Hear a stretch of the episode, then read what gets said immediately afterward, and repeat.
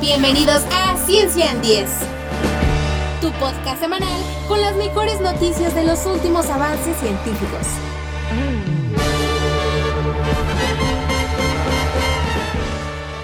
Hola a todos. Llegamos a un nuevo episodio de Ciencia en 10, el podcast creado para traerte la información más interesante de los últimos descubrimientos científicos. Aquí te explicamos de manera sencilla cómo funciona la tecnología del futuro, las maravillas que se descubren en el espacio, los estudios científicos que trabajan en mejorar nuestra salud y el medio ambiente, además de los datos más curiosos y extraordinarios de nuestro planeta y el sistema solar. En este episodio número 17 queremos decirles que nos pone contentos y tristes, contarles que nos acercamos al final de la temporada de este podcast. Lo que comenzó como un experimento, algo a lo que apostamos y quisimos probar, se ha vuelto en algo grandioso y que hemos disfrutado mucho de hacer. Así que les agradecemos por adelantado a todos los que se han suscrito al podcast y nos han escuchado y compartido. Pero este aún no es el final, así que el camino de la ciencia sigue. Gracias por escucharnos. Transmitiendo desde el laboratorio del Power Rock Radio, les saluda Rubén Martínez. Esto es lo esencial que debes saber esta semana.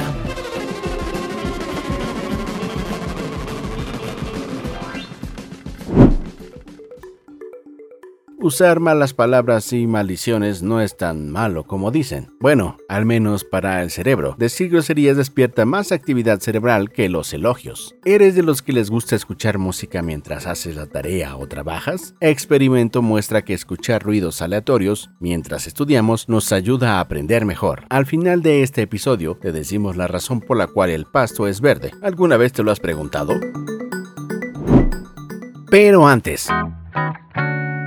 ¿Qué sucedió con el lanzamiento del megacohete de la NASA que se dirige hacia la Luna? El lanzamiento del cohete Artemis de la NASA se retrasó más de un mes y probablemente despegue hasta mediados de octubre, después de que el segundo intento del pasado sábado 3 de septiembre fuera cancelado debido a una fuga en el motor. La NASA anunció que su gigantesco cohete Artemis, compuesto por la cápsula Orión, regresará al edificio de ensamblaje de vehículos y la próxima ventana de lanzamiento no se abrirá hasta al menos a principios de octubre. Una multitud de personas se presentó para ver el lanzamiento del cohete Artemis 1 sin tripulación desde el Centro Espacial Kennedy en Florida el sábado pasado. Pero cuando el sol salió sobre la plataforma de lanzamiento donde el cohete se estaba cargando con su combustible, sonó una alarma que alertó a los ingenieros sobre una brecha en el sello de uno de los motores del cohete, a través de la cual se estaba filtrando el combustible. Los ingenieros intentaron y fallaron en tapar la fuga tres veces, pero pronto se dieron cuenta de que no había una solución rápida y tuvieron que cancelar el lanzamiento. El cohete, como platicamos en los últimos dos episodios, se ha estado preparando para embarcarse en el primero de dos viajes de prueba que buscarán el camino hacia la Luna para llevar tripulantes a partir del 2025, marcando así el primer viaje de la humanidad de regreso a la Luna desde 1972. Pero las dificultades técnicas de este cohete lunar comenzaron meses antes del lanzamiento programado. Durante el ensayo general en abril, una válvula de helio defectuosa y una fuga de hidrógeno impidieron que el cohete se preparara hasta el punto de ignición. Esto llevó a la NASA a preocuparse por todos los retrasos adicionales, pero han sido inevitables. Ahora se acerca la temporada de tormentas y huracanes, lo cual hará más difícil la misión de despegar. Estaremos atentos.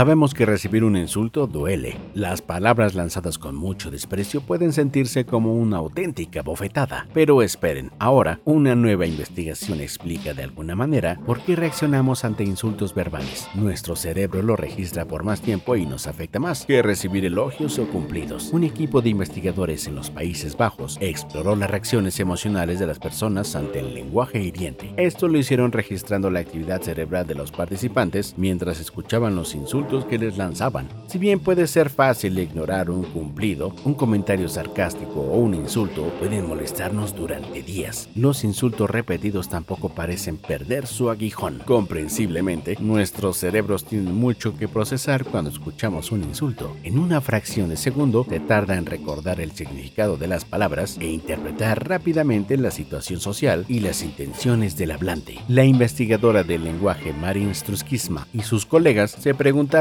cómo responde nuestro cerebro al lenguaje ofensivo en comparación con los cumplidos y los elogios. La investigadora y su equipo colocaron electrodos en el cuero cabelludo de casi 80 participantes femeninas para determinar si los insultos verbales provocan respuestas fuertes que no desaparecen tan rápido como los cumplidos, y descubrieron que la reacción rápida de nuestro cerebro a los insultos no disminuye. Aún así, los insultos se repitan. Los investigadores encontraron que los insultos pronunciados por una persona PIC desencadenaron breves ráfagas de actividad cerebral en la parte frontal del cerebro, independientemente de a quién se dirija el insulto, a ellos o a otra persona. Estas respuestas muy rápidas, que según los investigadores son similares a una bofetada en la cara. La actividad no disminuyó con el tiempo del cerebro. Las palabras ofensivas continuaron captando la atención, generando grandes respuestas similares, independientemente de la frecuencia con la que se escucharon los insultos. Las groserías provocaron una mayor respuesta en la actividad cerebral que los elogios. Los investigadores dicen que esto sugiere que cualquier aspecto de los insultos es responsable de captar una, atención adicional, ya sea por el significado emocional de las palabras o el recuerdo de las experiencias pasadas. Pero eso fue algo que el estudio no pudo descifrar. Los investigadores calculan que el hecho de que los insultos aparentemente capturaron la atención del cerebro en 250 milisegundos es indicativo no solo de nuestra sensibilidad al comportamiento social indeseable, sino también de que nuestras reacciones a los insultos son algo automáticas. Sorprendentemente, el equipo descubrió que nuestros cerebros también reaccionan a los cumplidos de manera estable, al menos a nivel eléctrico. Las palabras positivas desencadenaron ondas de actividad cerebral más pequeñas que las punzadas de los insultos, pero no disminuyeron con el tiempo, como esperaban los investigadores. Eso habría indicado una especie de saturación de vibraciones positivas.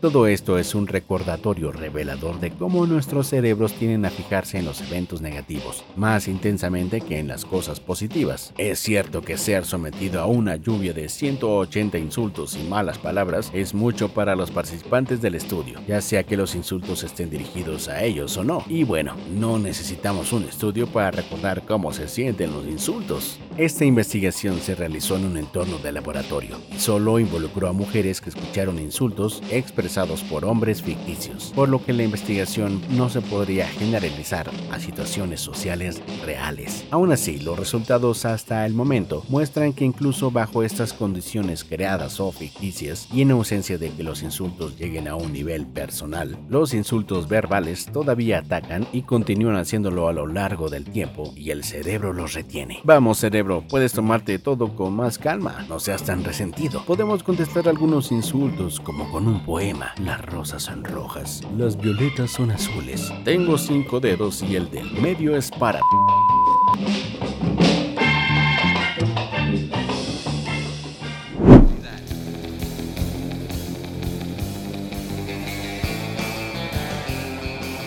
Experimento muestra que la estimulación con ruido aleatorio puede ayudar a las personas a aprender mejor. Cuando estás trabajando o estudiando, ¿qué escuchas en el fondo? Quizás un podcast, escuchas música o tal vez estás en completo silencio. La ciencia sugiere que ciertos tipos de música pueden ayudar o de hecho dificultar nuestros intentos de aprender, pero en el futuro podría haber una mejor manera. Un nuevo estudio demuestra que el ruido aleatorio generado artificialmente tiene el potencial de ayudar al cerebro a aprender mejor. ¿Y cómo es eso? Se cree que el ruido aleatorio ayuda al aprendizaje al aumentar la plasticidad del cerebro o la capacidad de adquirir nueva información, esencialmente ayudando al cerebro a formar nuevos caminos y conexiones. Específicamente estamos hablando aquí de una técnica relativamente nueva llamada estimulación de ruido aleatorio transcraneal o TRNS que no es un playlist de música cuidadosamente seleccionada. El TRNS consiste en colocar electrodos en el cuero cabelludo de una persona y pasar corrientes eléctricas débiles a través de partes específicas del cerebro. Los neurólogos de este estudio dicen que este proceso puede acelerar el aprendizaje y ayudar a las personas con afecciones neurológicas. Entonces las personas con dificultades de aprendizaje podrían usarlo para comprender mejor las cosas. El estudio también se probó en personas con deficiencias visuales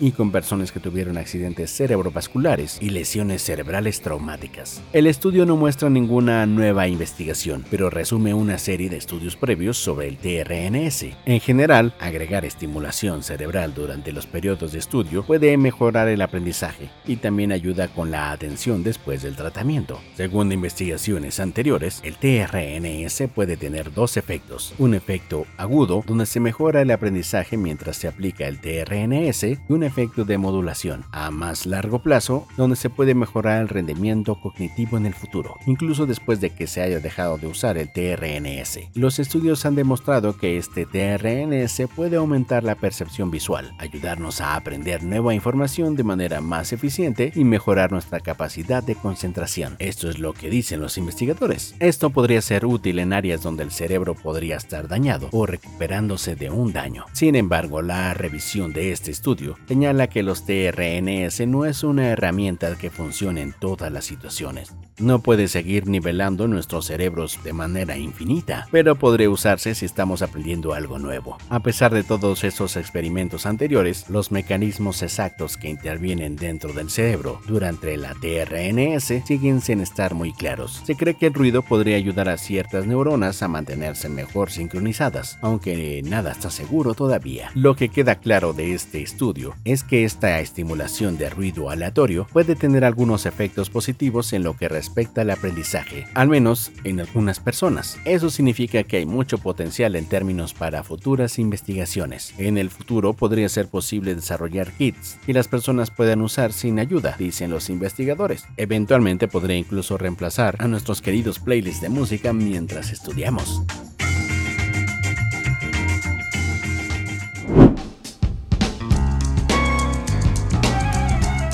¿Por qué la hierba es verde? Tan pronto como empieza un nuevo día, también comienza la vida en los verdes céspedes. Pero un momento, ¿por qué el pasto es verde y no azul o violeta? La respuesta corta es un pigmento verde llamado clorofila. La respuesta larga tiene que ver con las longitudes de onda y los componentes celulares llamados orgánulos y la fotosíntesis, que las plantas usan para producir alimento a partir de la luz solar. Escondidos dentro de pequeños orgánulos llamados cloroplastos existen moléculas de clorofila. Una molécula de clorofila consta de un ion de magnesio en su centro está unido a una porfirina, que es una molécula de nitrógeno orgánico grande. La clorofila recibe su nombre de la palabra griega cloros, que significa verde amarillento. Pero ¿cómo hace que nuestro jardín recién cortado se vea de un verde hermoso? La molécula absorbe ciertas longitudes de onda de luz visible, principalmente una longitud de onda larga roja y una azul de onda más corta. La región verde del espectro electromagnético no se absorbe y en cambio se refleja directamente en nuestros ojos. Y voilà, así de sencillo tenemos el pasto verde. La clorofila hace más que pintar nuestro césped con ese tono. Es importante para la fotosíntesis, en la que una planta usa la energía del sol para convertir el dióxido de carbono y el agua en alimento para que crezcan.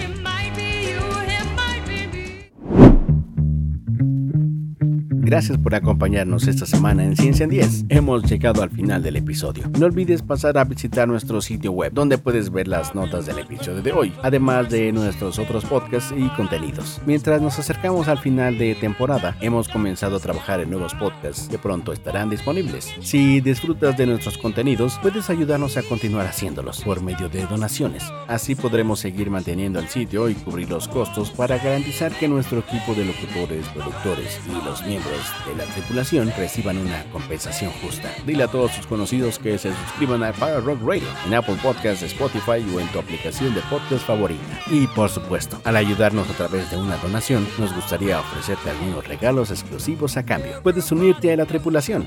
Gracias por escucharnos. Los esperamos la próxima semana con más sobre la ciencia y los descubrimientos que están cambiando el mundo. Adiós.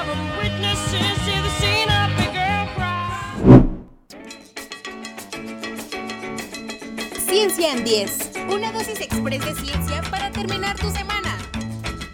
Gracias por escuchar. Al salir, no olvides apagar la luz y suscribirte al podcast.